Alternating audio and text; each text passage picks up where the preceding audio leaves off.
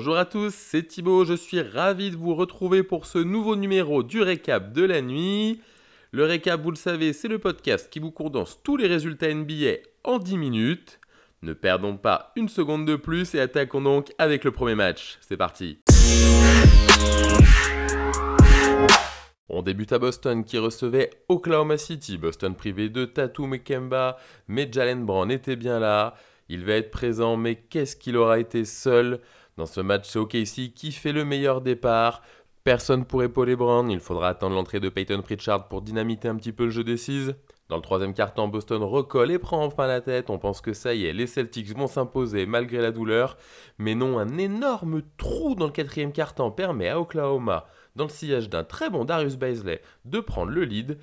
Oklahoma s'impose finalement 119 à 115. Il n'y aura pas de 15e défaite consécutive pour le Thunder. Par contre, côté Boston, les défaites continuent et celle-ci est inquiétante. On rappelle qu'hier, tous les concurrents à la qualification directe pour les playoffs avaient perdu. Boston reste donc à portée de Miami et Charlotte. C'est de très bon augure pour le Boston-Charlotte qui arrive cette nuit. Allez, on enchaîne directement à Charlotte justement qui recevait Milwaukee.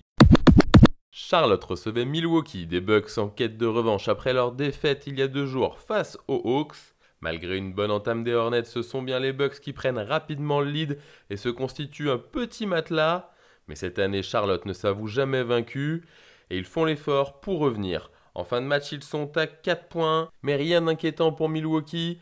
Les membres du Big Free vont s'illustrer tour à tour, chacun y allant de son petit panier et redonner l'avantage à Milwaukee qui s'impose assez logiquement 114 à 104. Charlotte pourra avoir quelques regrets car Terry Rozier n'était vraiment pas dans un bon jour. Avec lui en canne, ils auraient peut-être pu accrocher la victoire aujourd'hui. On continue notre petit circuit, direction Indianapolis.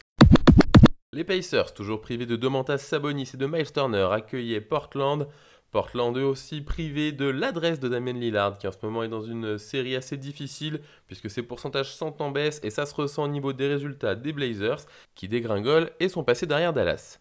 L'entame est serrée mais un homme va faire basculer la rencontre. Aferny Simons va prendre feu à partir du milieu du deuxième quart-temps. Sur ce match, il scorera 9 tirs à 3 points sur 10 tentatives et permet aux Blazers de prendre un large avantage. Le petit match en termes d'adresse de Brandon ne permet pas à Indiana de revenir. L'écart est fait et Portland va s'imposer 133 à 112, notamment grâce aux 27 points d'Aferny Simons. Côté Lillard, l'adresse est un petit peu mieux aujourd'hui. Il finit son match avec 23 points à 43% au tir. Allez, on reste à l'est et on file à Toronto. Toronto recevait Brooklyn d'un Kevin Durant qui retrouve sa place de titulaire. Mais en début de match, ce n'est pas lui qui aura la vedette puisque c'est Toronto qui fait la meilleure entame. Les Nets ne tardent pas à réagir et prennent le lead avant la mi-temps. Mais grâce à son collectif, Toronto s'accroche et réussit à reprendre la tête du match à la fin du troisième quart-temps. Cette avance dure quelques minutes avant un très bon passage de Mike James en sortie de banc. L'ancien joueur du CSK Moscou met quelques paniers, fait quelques passes décisives. C'est ensuite au tour de Kevin Durant de mettre deux gros tirs, l'occasion pour lui de jeter un petit regard assassin au banc des Raptors. Peut-être a-t-il de mauvais souvenirs et un peu de rancœur face à Toronto? Allez savoir. Allez KD, on se calme, on garde toute cette énergie pour les playoffs. En tout cas, pour ce soir, ça suffit puisque les Nets s'imposent 116 à 103. Allez, on continue la soirée et après avoir côtoyé le meilleur bilan de l'Est, un peu de souplesse puisqu'on va aller voir les derniers de l'Ouest. C'est parti. Houston-Minnesota, c'est l'affrontement des deux plus mauvais bilans de la ligue, mais deux équipes aux dynamiques bien différentes puisque Minnesota a récupéré la majorité de ses joueurs et commence à avoir des résultats. Au contraire, Houston vient de perdre John Wall pour le reste de la saison et s'enfoncent de plus en plus à la dernière place du classement, ce qui visiblement n'est pas pour leur déplaire. En tout cas, c'est assez logiquement que Minnesota prend le lead dans ce match, emmené par un bon 4.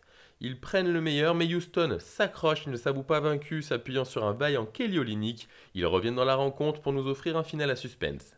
À deux minutes de la fin, le score est de 102 partout, mais Houston va faire trop d'erreurs et perdre des ballons décisifs qui vont permettre à Minnesota de prendre un avantage définitif dans ce match.